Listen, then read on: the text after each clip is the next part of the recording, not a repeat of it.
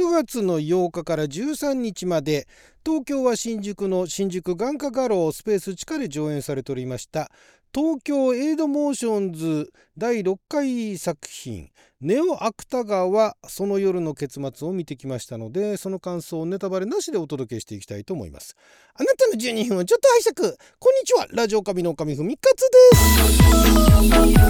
す。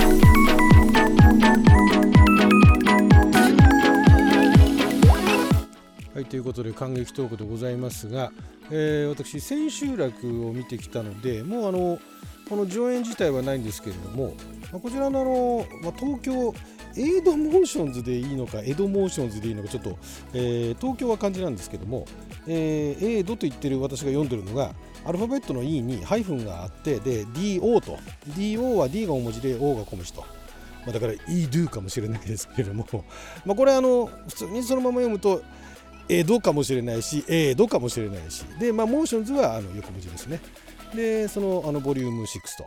ということで第6回目公演なんですがそちらの方ではその今まで上演されていた作品の DVD なんかもね販売していたんでまたこちらの作品も DVD になるのかなと。いうのもありまして、えーまあ、今回もネタバレなしで、え、私が見てきた感想をお届けしていきたいと思うんですが、まあ、こちらがですね、まあ、まずその新宿眼科画廊というところで上演されていたんですがこちらの新宿眼科画廊というスペースはですねえ別にそこに眼科があったわけじゃなくてもともとは新橋の方にあった、え内科画廊っていう昔そのアトリエがあってですね、えそこでアートスペースみたいな感じでねいろいろなあの絵だとかなんか展示したりだとか舞台はやってなかったと思うんですがなんかそういうアート的なものをね展示するスペースがあってそこはもともとその内科だったところの場所を跡地をどうするかってなってで画廊にしたんですけどももうもう今はないんですがでそこに対してのそのオマージュとしてその新宿にもう結構前ですよね新宿眼科画廊というのが。できましてでそこも、えー、アートの展示だったりだとかでその、えー、地下のスペース地下と呼ばれているところなんかは結構あの舞台作品かなんかをね、えー、そんなに広くはない大きなところではないんで、まあ、毎回あそこは何十人20人30人ぐらいかなもう少し入るかなえ、お客さん、まあ、客席の作り方次第ですけれどもね、え、入るところで、で、えーまあ、こじんまりしたスペースの中で、えーまあ、そんなにあの派手なあ舞台装置もない非常にシンプルなあ作品というのがいろんなところでねあのいろんな団体が上演してきたんですけども私もあの久しぶりに新宿眼科画廊行ってきましてですね。でこちらのあのネオ芥川その夜の結末ここの東京 E-Do motions さん私は初めてなんですけれども ネオ芥川っって言われてね、まあ、芥川の芥川龍之介の芥川ですよ。で一応劇中の中に、えー、そのお話の内容は触れられないんですけども羅生門ですね。芥川龍之介の羅生門のその羅生門のお話の一節もなく、えー、昔のその学生時代の授業でなんかあの取り上げられたみたいなところの話が出てくる。でそこの本かなんかをえーまあ、仮パクしてるみたいななんかそんなような話か、まあ、一応あの場所がですね設定が古本屋のバックヤードと、まあ、ブックオンっていうところのね、まあ、だからブックオフみたいな、えー、そういう古本屋のそのバックヤードが舞台になっててそのバックヤードで、えー、店長ほか、まあ、いろんなそのマネ社員のマネージャーだったりだとか、えー、あと、まあ、そこでバイトをしてる人たちっていうのが出入りをしていろいろあの物語が進行していくと。で面白いのがあのナレーションが入ってですねでナレーションで、えー、まずその予備知識みたいなねここはバックヤードみたいなねそのぶっこのバックヤードのその説明があったりだとかあとまあこうこうこういう事件が昔ありましただとかっていうのが、えー、一応チラシだとかあとはパンフだとかにも書いてはあるんですけれどもそのナレーションで説明があってでその後日を追うごとにで、まあ、毎日何月何日の何時何分みたいなねいう感じでナレーションが入るんですね。であの1日で、えー、時間が進行する場合はその同日何時何分みたいな感じでねナレーションが入るっていうのがなかなかあの面白かったですね。だから日をごとに最初あれ何日だったっけってあの いきなり何月何日って言われてでその次に何月何日って言われた時あれ何月から始まったっけってちょっと分かんなくなったんですが、まあ、あのあるその棚卸しですねその本屋の棚卸しの9月30日っていうところに向けて、えー、お話が進んでいくので。えー、まあ今じゃあその30日の前の例えばまあ十何日だとかね、えー、18日だったかなるとああもう月の半分超えてもうであの棚卸しまでもうじきだなっていう。でその古本屋のその棚卸しっていう、えー、一つのその何ですかね目標っていうか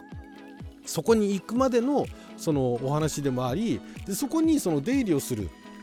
登場人物まずはその、えー、頑張り屋さんの店長とあとはその人手が足りなくて、えー、社員が、まあ、マネージャーで、えー、そのまああれはだからエリアマネージャーでしょうね。いろんなその、えー、チェーン店そのブックオンのね、えー、いろんな店をあの任されてるんでしょうけれどもそのマネージャーもその、まあ、人手が足りないんで、えー、ヘルプで入ってると。でそのヘルプに入っている人だけが男性でしたね。他皆さん女優さんでしたけれども。その男性はもともとその店長のと付き合っていたんだけれども、えー、つい先日別れたばっかりでで、えー、まあその理由としてっていうか、まあ、言われてるのが、えー、同じフル株のアルバイト。フル株といってもまだ1年ちょっとしかアルバイトしていない、えー、すごいあのできる人がなんかあの、えー、のことが好きで別れたんじゃないかっていうふうに噂されてるっていうね。でそのフル株のアルバイトの人とあとあの入ってきたばっかりのアルバイトなんだけれども、えー、結構優秀。でその OJT かなんかでまだ教えているそのバイトの先輩。そして、えー、バイトをしているんだけれども毎日のようにシフトが入ってんだけれども、えー、ちょいちょいそのバックヤードにサボりに来るミステリー好きのアルバイト。あとは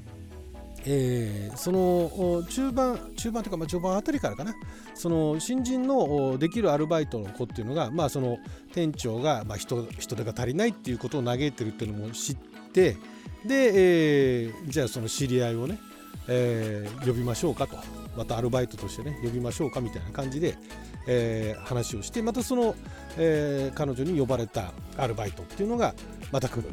ていう。で実はその中の何人かっていうのがその昔あった、えー、全くそのね、えー、成田市のにあるその古本屋のチェーン店のそのお店とは関係ないところで、えー、発生した十何年前に発生したまだ時効は成立してない、えー、時点でのその事件に、えー、があったっていう、ナレーションが入るんですけどもそこにあのゆるっと関わってくるんですね。それぞれの全員ではないんだけれどもそれぞれのキャラクターが関わってきてで、えー、見てる側の方はまあ、あのパンフだとかチラシの方だとか、まあ、ちょっと文字が小さかったで、よく読め読めなかったところもあるんですが、まあ、それでも、あのー、ちゃんと読んでれば分かるんですね。誰がどういうキャラクターでっていうところで。まあ、えー、肝心なあの明かされていない部分っていうのもあるんでそこについては後半になってやっと分かるんですけれども。なんだけれども結構そのじゃああのー、見てる側は例えば何かその事件の真相だったりだとか何でこうなったのかっていうのも知るのは後半なんだけれども、えー、誰がその何か思惑を持ってね、えー、ただのそのアルバイトではなく何かの思いがあってここにいるみたいなところっていうのは結構もう序盤のところから分かってですね。でそれがその見てる観客だけじゃなくて、え登場人物同士の中でも結構もう中盤あたりからばらされてるんですね。でじゃあこれどうなっていくんだろうと。いうのがまあ一つそのだから棚卸しっていう一つのあのイベントですね。その、えー、このお店のイベントイベントっていうかまあだから棚卸しがあってそこに向けて、え、動いていくで店長もだから、え、人手が足りないところをやり取りやりくりをしていかなければならないっていうところの中でアルバイターたちが いろいろなんかあのいわくつきのね、えー、いわくつきっていうか、まあ、過去にいろいろあったみたいなところが、えー、だんだんあの浮き浮き彫りになっていくっていうそういうお話なんですね。で、えーまあ、私のあの見た印象としては客入れの時にね流れてた曲に引っ張られてるっていうのもあるんですけども、えー、それこそあの90年代後半のあたりってあの日本でドラマで結構そのサスペンスだとかミステリーだとかスリラーだとかって流行ったんですよね。ですごいあの面白いドラマがたくさんあって。でそのあるドラマの、えー、当時のそのエンディングテーマですよね。エンディングソングで流れてた曲が流れたんですね。うわ久しぶりと思って。でそういえばあのドラマ見てたなみたいな感じで。なんかそれっぽい感じなのかな。まあそのドラマとは全然お話は当然違うんですけれども。なんかその頃の雰囲気ですよね。あの頃の良質な日本のそのスリラーミステリーねサスペンス的なあ雰囲気っていうのがこの舞台ではあるんだけれどもこの作品なんか反映されてるのかなっていう感じがしましたね。だからあのー、ミステリーといっても難解というかすごい頭を使うっていうことを、え観客にあの負担はさせないし。で、えーまあ、スリラーっていうほどその何ですかハラハラドキドキっていうところまで、で、適度な感じのハラハラドキドキですよ。ハラハラ、うん、まあそうですねハラハラドキドキであってで、えー、そんな硬い重い話になりすぎないように適度になんかあのなんですかね明るい感じの、まあ、ギャグではないですけども そういうようなところもコミカルなシーン入れたりとかしてねやってるというところでなかなかその見応えがある、まあ、110分という時間ではありましたけれどもなかなか見応えのある作品で。でまあこれあのまあ、さらに見ていたの個人的な印象なんですけども、まあ、女優さんがほとんど全部で登場人物、えー、7人いるんですけれどもうち6人が女性なんですが皆さん本当にね、まあ、男性も頑張ってたんですけどいやあの女性の女優陣たちが本当にね何て言うんでしょうね、